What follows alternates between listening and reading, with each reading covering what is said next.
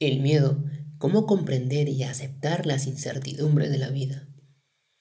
En la vida hay momentos donde nos sentimos paralizados por el miedo. Dicho miedo trae consigo frustración y ansias. Pero díganme ustedes, ¿acaso una persona valiente no siente miedo? Una persona valiente también siente miedo y no por ello se paraliza.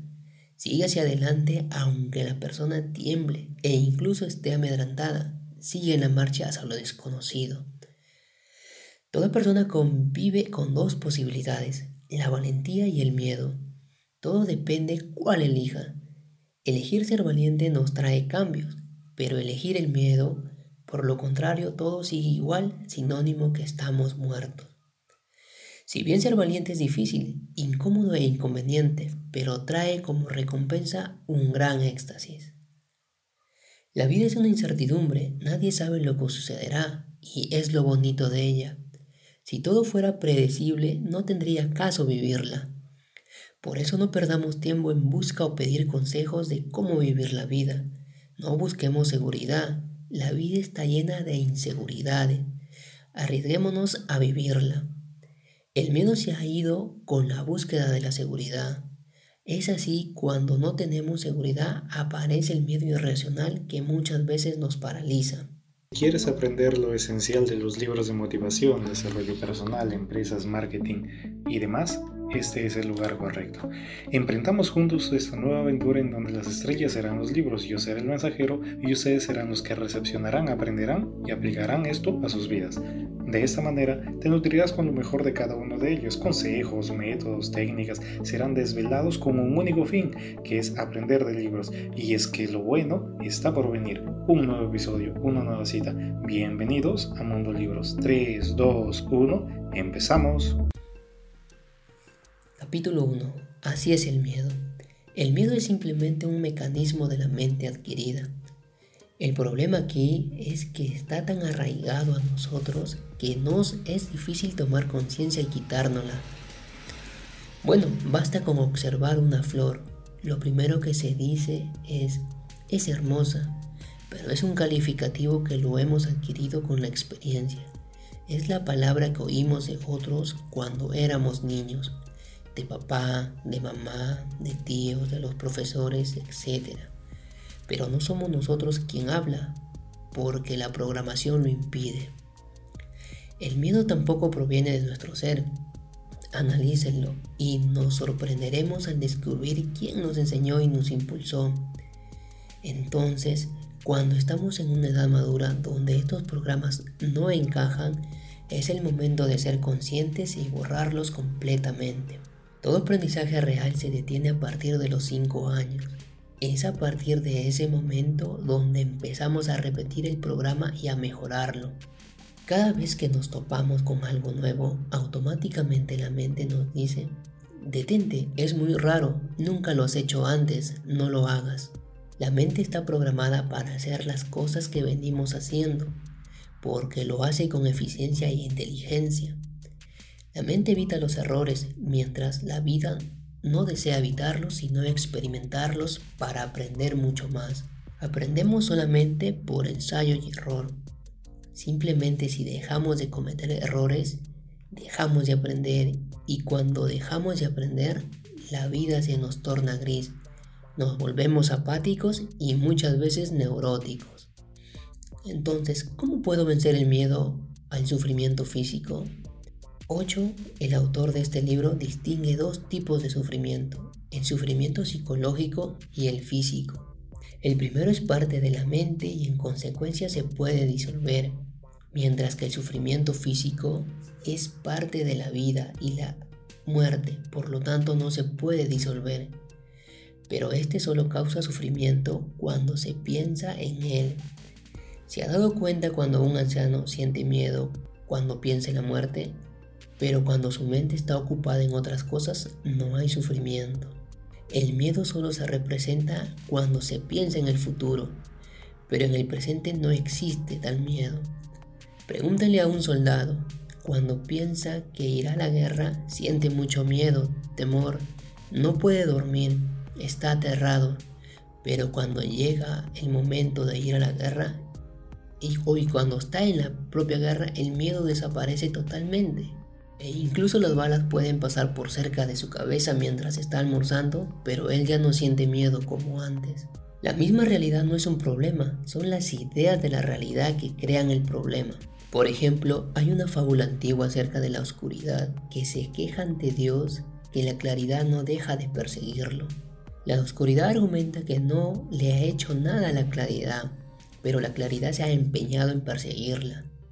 Entonces Dios le pregunta a la claridad, ¿por qué no ha parado de molestar a la oscuridad? Lo cual la claridad argumenta que no sabe quién es la oscuridad, nunca lo ha visto antes y no tiene nada contra ella. Entonces del mismo modo es la mente con la realidad. No puede coexistir en el mismo tiempo. Cuando nos quebramos una pierna, lo que nos causa sufrimiento no es el mismo hecho de quebrarnos la pierna, sino las ideas que nos hacemos acerca de ello, como ¿qué pasaría si pierdo la pierna? ¿O si no vuelvo a caminar? ¿Qué sería de mi vida? Entonces los problemas que a menudo nos atacan son los psicológicos y son los únicos que existen. Podemos caer víctimas de la paranoia, esquizofrenia si mucho pensamos en ello. Miren por la calle una persona ciega, riendo, o una persona coja cantando mientras trabaja. Entonces el, problema no es la ceguera o estar coja, sino las ideas que nos hacemos de dichos defectos. Este problema también está presente cuando queremos de alguna manera asegurar nuestro futuro. Los problemas crecerán porque no estamos viviendo el presente y pesar y pensar en el futuro es atraer a nuestras vidas el miedo. Entonces una manera de estar en el presente es mediante la meditación. Nos concentramos en estar en el presente y conseguir dominar nuestros pensamientos a través de ella. Muchas personas en la India viven pensando en cómo será su siguiente vida. Eso les trae preocupaciones que no les deja vivir su presente. El dolor físico no es un problema, y la pregunta sería, ¿por qué existe el dolor físico? El dolor existe porque existe el placer. Y si entonces quieres vivir libremente de dolor, entonces tendrás que renunciar también al placer. En realidad no son cosas diferentes, sino una misma y no se pueden separar. Durante muchos siglos el hombre ha tratado de separarlas. O sea, se quería sentir placer sin dolor, pero toda esta búsqueda ha sido en vano. Cuando te enamoras y sientes mucha felicidad al estar al lado del ser amado, entonces del mismo modo tienes que estar dispuesto a sentir dolor cuando este ser ya no esté a tu lado. Entonces de este modo comprenderemos el truco que muchas personas han adoptado en la iglesia, evitar el placer, por lo consiguiente no tendrán dolor. Pero esta vida equivale a estar muerto e inerte. La vida está llena de inseguridades. Por ejemplo, te puede venir una enfermedad o cuando sales a la calle te puede atropellar un carro, sufrir un asalto y muchas cosas más. Pero estas cosas no impiden que sigas haciendo tu vida. Tenemos que aceptarlas. Con esto quiero decir que tenemos que aprender a aceptar el placer y el dolor. Van de la mano como el día y la noche, como el nacimiento y la muerte, como el amor y el odio. Cuando uno dice amor, nadie piensa en odio, el odio se olvida por completo, pero el amor no puede existir sin el odio. Es por tal motivo que se ama y se odia a una persona. Pero no te inquietes, habrá momentos en que primará el odio y otros en que primará el amor. Todo es relativo. Por ejemplo, cuando un hombre normal hace el amor con una mujer, siente placer. Pero si se le pregunta a un monje, este se horrorizará. Dirá, ¿qué hacen? ¿Se han vuelto locos? Quizás esa es la razón por que el amor se hace en privado, porque de lo contrario se burlarán de ellas. Todos los actos sexuales o movimientos son casi absurdos y ridículos. En el caso de la pasión las personas están casi ebrias. La ira produce un enorme placer y una sensación de poder. Sin embargo, tan pronto se calma la ira, sobreviene el arrepentimiento y el remordimiento. Hay sufrimiento porque el acto deja de parecer bueno. En el estado menor de efervescencia, reflexionas. Ahora que estás sereno y tranquilo, ese acto te produce sufrimiento. Una misma cosa puede ser placentera para una persona y dolorosa para la otra. Todo eso depende, es relativo. El placer y el dolor van de la mano. Lo que sugiere Ocho es que vivamos al máximo el dolor y el placer hasta que tal punto de que cada momento de dolor y de placer se conviertan en una gran aventura. El dolor afina la conciencia y despierta la compasión y la sensibilidad hacia el sufrimiento de los demás. El corazón crece a causa del sufrimiento. No hay duda que el dolor y el sufrimiento es amargo, pero cuando lo hayas degustado te proporcionará agudeza y sabiduría. En el dolor se puede ser más meditativo que en el placer. El placer distrae y envuelve. En el placer se abandona la conciencia. El sufrimiento puede transformar en energía muy creativa, puede transformarse en meditación y conciencia. Cuando se presente el sufrimiento, procura valerte de él como un medio de conciencia, de meditación y nitidez del alma. Cuando haya placer, utilízalo como adormecimiento, como un olvido. Los dos conducen a casa, uno de ellos sirve para recompensar el al ser, mientras que el otro para olvidarse el ser por completo. ¿Qué hacer si a veces tengo la sensación de que mi miedo a la muerte realmente se debe al temor a lo desconocido, considerando que no puedo saber lo que me espera cuando muera? ¿Qué me podría decir respecto a eso? 8 responde, si la vida existe, la muerte también es inseparable de ella, como el día y la noche como la luz y la oscuridad. El tener miedo a la muerte es lo mismo que no aceptar la vida. La muerte es parte de la vida. Ponemos el ejemplo que cuando respiramos, inhalar es como la vida y exhalar es como la muerte. Ambos son parte de la vida. Cuando un bebé nace, lo primero que hace es respirar, o sea, inhalar.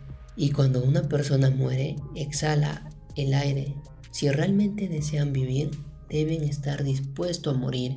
¿Cómo la vida le puede temer a su propio proceso integral? Hay muchas personas que no están vivas ni muertas. Eso es peor que cualquier otra cosa. La persona que está completamente viva está llena de muerte también. El significado de Cristo en la cruz, que es el que todos debemos hacernos responsables de llevar nuestra propia cruz, de aceptar la muerte como parte de la vida. No es posible demarcar procesos, exactamente los mismos suceden cuando nacen. ¿Pueden demarcar el momento en, el, en que nacen? ¿El momento en que realmente comienza la vida? ¿Acaso comienza cuando el bebé respira por primera vez de que cuando el médico le da una palmada? ¿Es en ese momento que nace la vida? ¿O acaso es cuando un bebé entra en el útero en el momento de la concepción?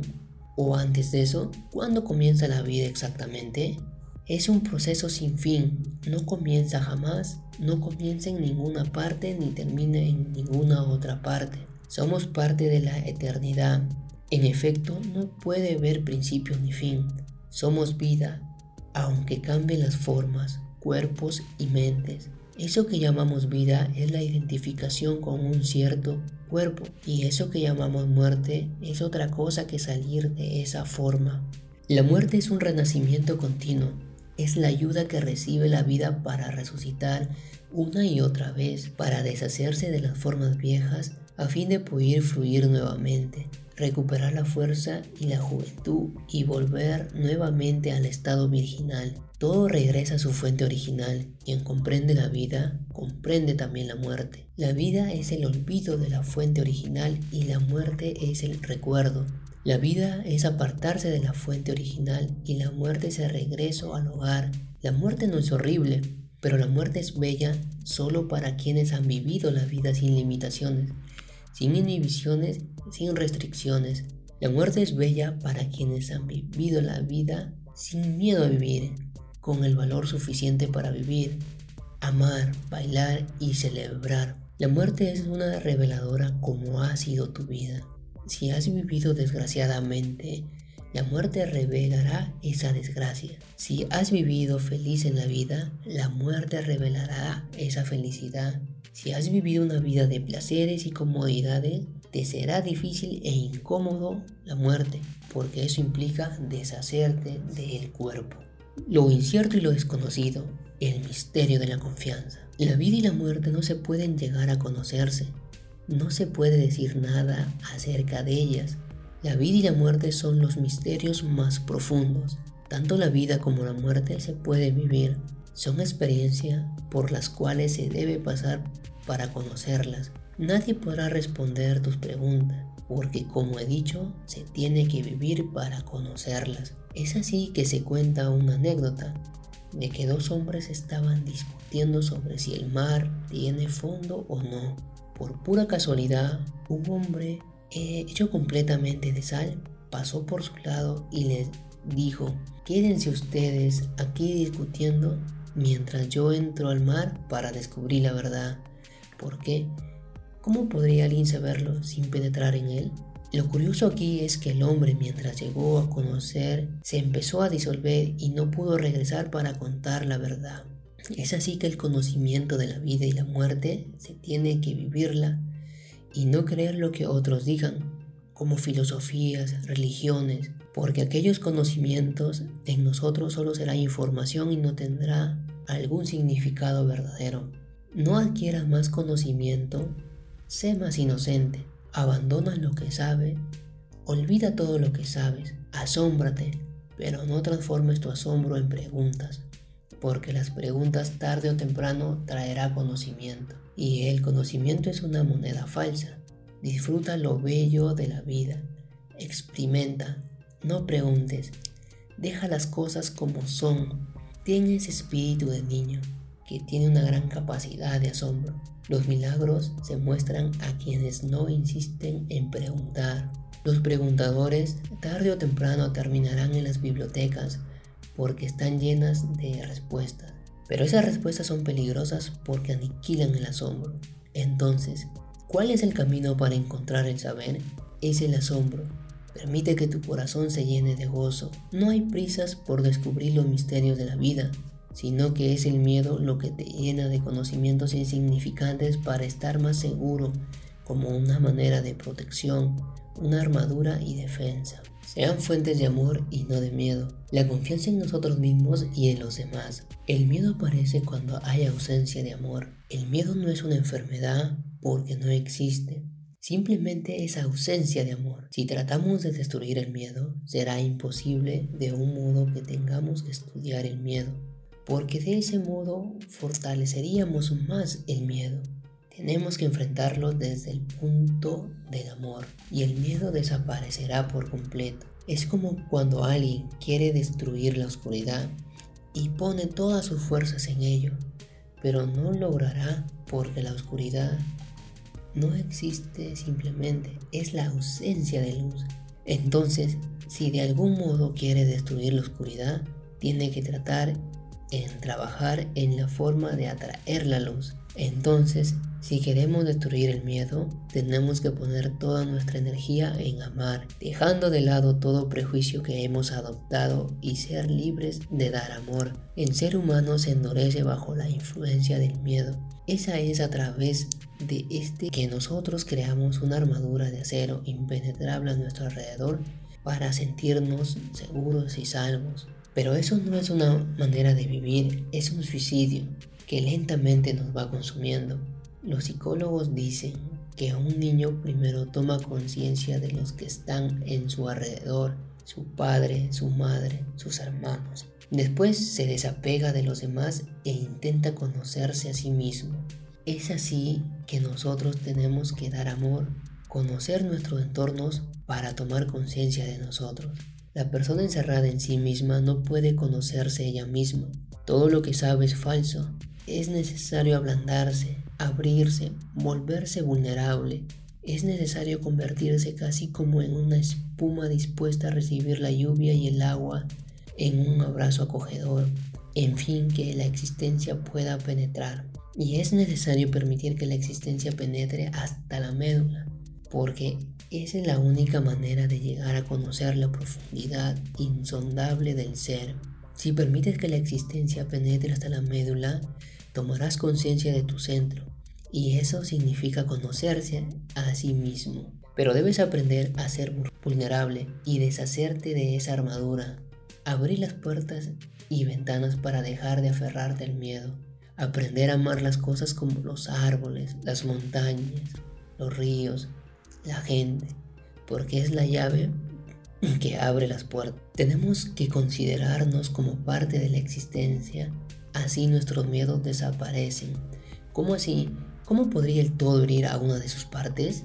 Porque tu dolor es su dolor, tu desgracia es su desgracia. Cuando estemos tristes, una parte de la existencia está triste. Cuando sollozamos, la existencia solloza, porque nuestras lágrimas son del todo. Todos los ojos son los ojos del todo. Todas las manos son las manos de la existencia.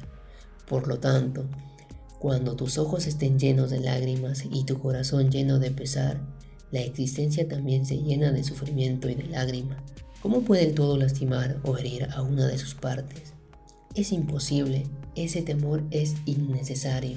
Tenemos que eliminar el miedo, es un temor innecesario, un temor que mutila, paraliza y es un veneno lento que mata y destruye a la persona. ¿Por qué siento miedo cuando una persona se me acerca? ¿Es solo desconfianza? Ese miedo que sentimos es porque tratamos de una manera u otra de esconder nuestro interior. Puedes tener unos ojos hermosos, una sonrisa agradable, un cuerpo escultural, pero por dentro te sientes vacío y no dejas que las personas conozcan dicho vacío. De algún modo estás negando tu interior. Es más, muchas personas temen al amor e incluso con solo mencionar la palabra amor, crean en sí una repulsión alejando a las personas que intentan acercarse. El primer paso que se debe tomar es aprender a disfrutar tu vacío interior y cómo lo logras es a través de la meditación. Cuando llegas a tal punto, todo miedo se esfumará y aprenderás a intimar más profundo con las personas. Tus barreras se esfumarán y se podrá llenar y disfrutar más allá de los deseos carnales, sino en última instancia en los espirituales. Porque como se ha dicho, el amor físico no puede combinarse, o bien dicho, no puede ocupar el mismo lugar dos cuerpos físicos. Pero a nivel espiritual, Notamos que dos almas o espíritus van más allá de la materia y pueden unirse en uno solo. Y ese es el verdadero amor que va más allá de las apariencias. Cuando veo mi propia situación, veo que es tan grande mi temor a los demás que ni siquiera contemplo la posibilidad de dejarlos entrar.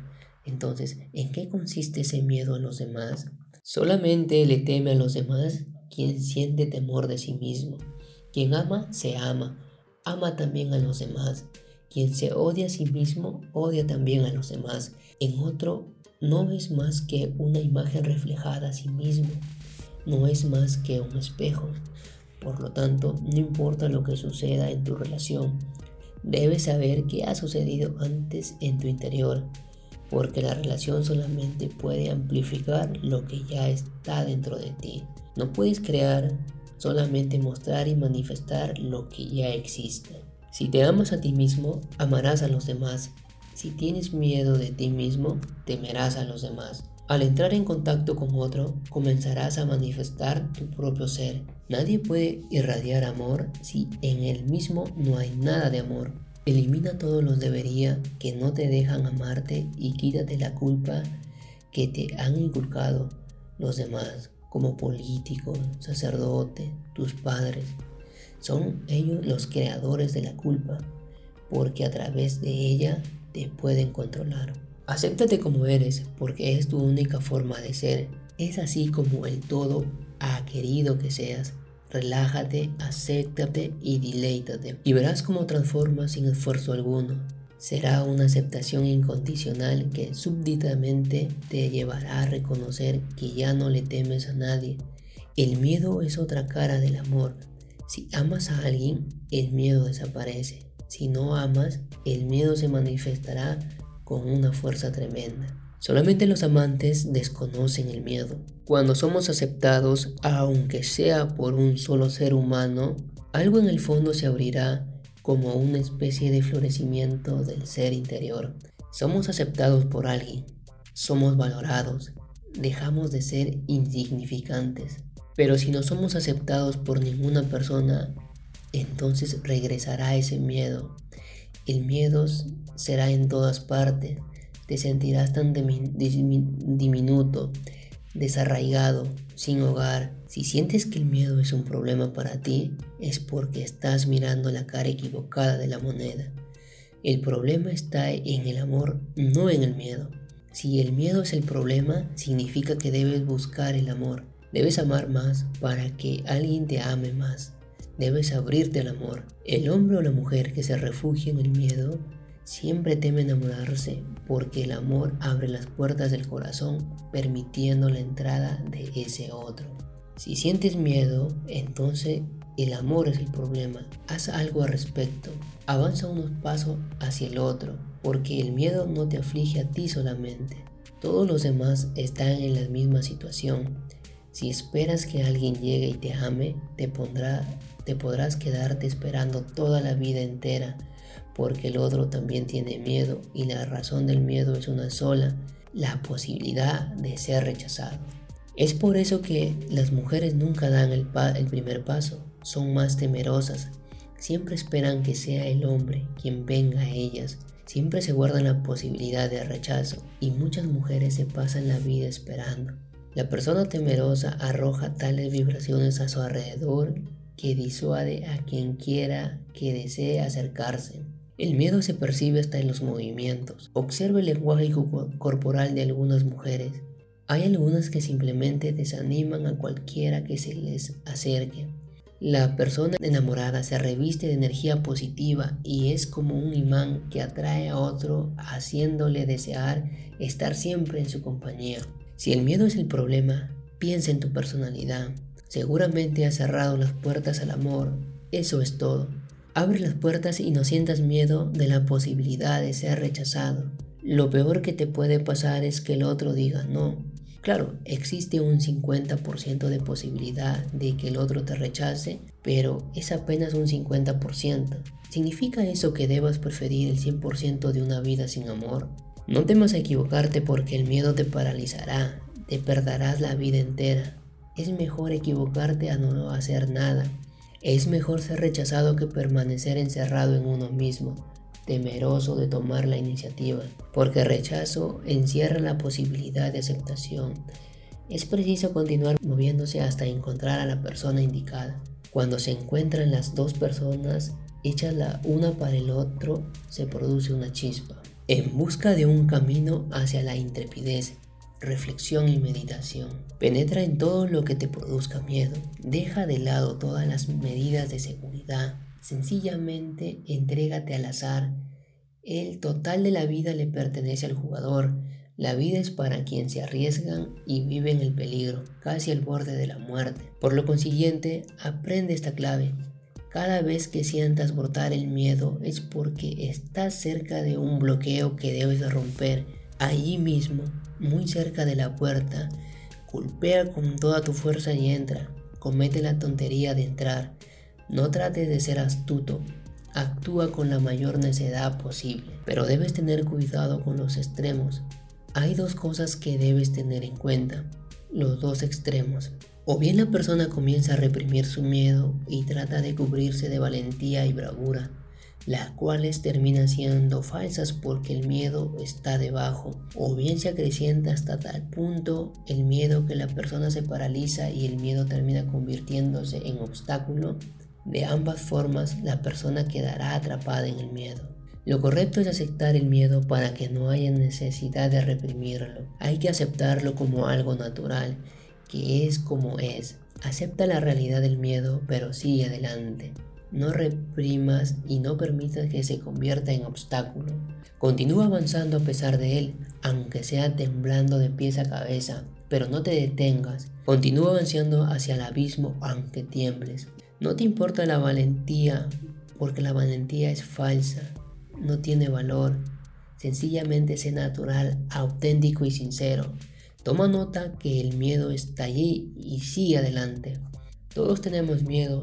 La persona que no siente miedo es la que está muerta. Si sientes miedo, acéptalo. Si comienzas a hacer algo para deshacerte del miedo, lo único que lograrás será crear un nuevo miedo el miedo del miedo, el cual es todavía más complejo. Cualquier cosa que hagas movido por el miedo creará todavía más miedo.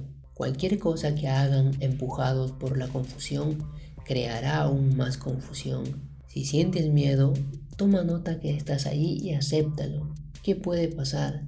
Nada puede pasar. Al reconocer el miedo, este se disuelve. Lo único que necesitas es aceptar. Si le das pelea, crearás una perturbación y así hasta el infinito. Es una pelea que no tiene fin. El sufrimiento es parte de la vida y el crecimiento, y no hay nada de malo en él. El sufrimiento se convierte en malo solamente cuando es destructivo y no se utiliza para crecer. La oscuridad es bella cuando inunda la pronta aparición del alma. La oscuridad es peligrosa cuando es intermitable y no insinúa un amanecer. No hay nada que temer porque no hay nada que perder. Nadie nos puede robar y nada de lo que pueda robarse vale la pena. Entonces, ¿para qué temer? ¿Para qué sospechar? ¿Para qué dudar? Los verdaderos ladrones son la duda, la suspicacia y el miedo. La alegría es el antídoto para todos los miedos. El miedo se asienta cuando no disfrutamos la vida. Si gozas la vida, el miedo desaparecerá. Por lo tanto, sé positivo y goza más. Ríe más. Baila, canta. Mira las cosas pequeñas cada vez con más detalle. Y si logras dotar de alegría todas esas cosas, la suma será colosal. Hay muchas personas en el mundo que se pierden la vida por estar en espera de algún suceso extraordinario, el cual no podrá suceder de la nada, solamente sucede a través de las cosas ordinarias, como comer, desayunar, caminar, tomar un baño o conversar con un amigo. Siéntate a contemplar el cielo o siéntate en la cama y no haz nada. Ensaya levantarte durante 15 días consecutivos con gran entusiasmo, decidido a vivir la vida con gran deleite y comienza a deleitarte con la vida. Cuando tomes el desayuno, siéntete como si estuvieras ingiriendo al propio Dios. Conviértete en un sacramento sagrado. Durante el baño le estarás dando el baño a Dios, quien mora en tu interior. Así, el cuarto de baño se convierte en un templo y el agua de la ducha es el agua bautismal. Levántate todas las mañanas con gran decisión, con gran certeza, claridad, con la promesa que el día va a ser tremendamente hermoso y que has de vivirlo a plenitud. Todas las noches al acostarte, recuerda nuevamente todas las cosas maravillosas que te ha ocurrido durante el día. El simple recuerdo te ayudará a que se repita al día siguiente. Sencillamente recuerde, recuerda y duérmete con el recuerdo de los momentos hermosos del día. Tus sueños serán más bellos, puesto que serán imbuidos de en sus entusiasmos, de su totalidad. Así comenzarás a vivir también en tus sueños con una nueva energía. Y bueno, eso fue todo acerca del libro de 8, un libro que nos ayuda y reflexionamos y nos da consejos de cómo eliminar el miedo. Pueden seguirnos en las diferentes plataformas como Spotify, Facebook y demás. Los enlaces los dejamos en la descripción. Tratamos de mejorar cada día y todo para darle la mejor calidad de contenidos a ustedes. Suscríbanse, dejen sus comentarios, díganos qué libro les encantaría que pudiéramos resumir. No se olviden que un libro o una idea de uno puede cambiar su futuro. La vida se ha hecho para compartirla y nosotros compartimos libros con ustedes. Hasta una nueva ocasión, mi nombre es Joseph, hasta pronto chicos.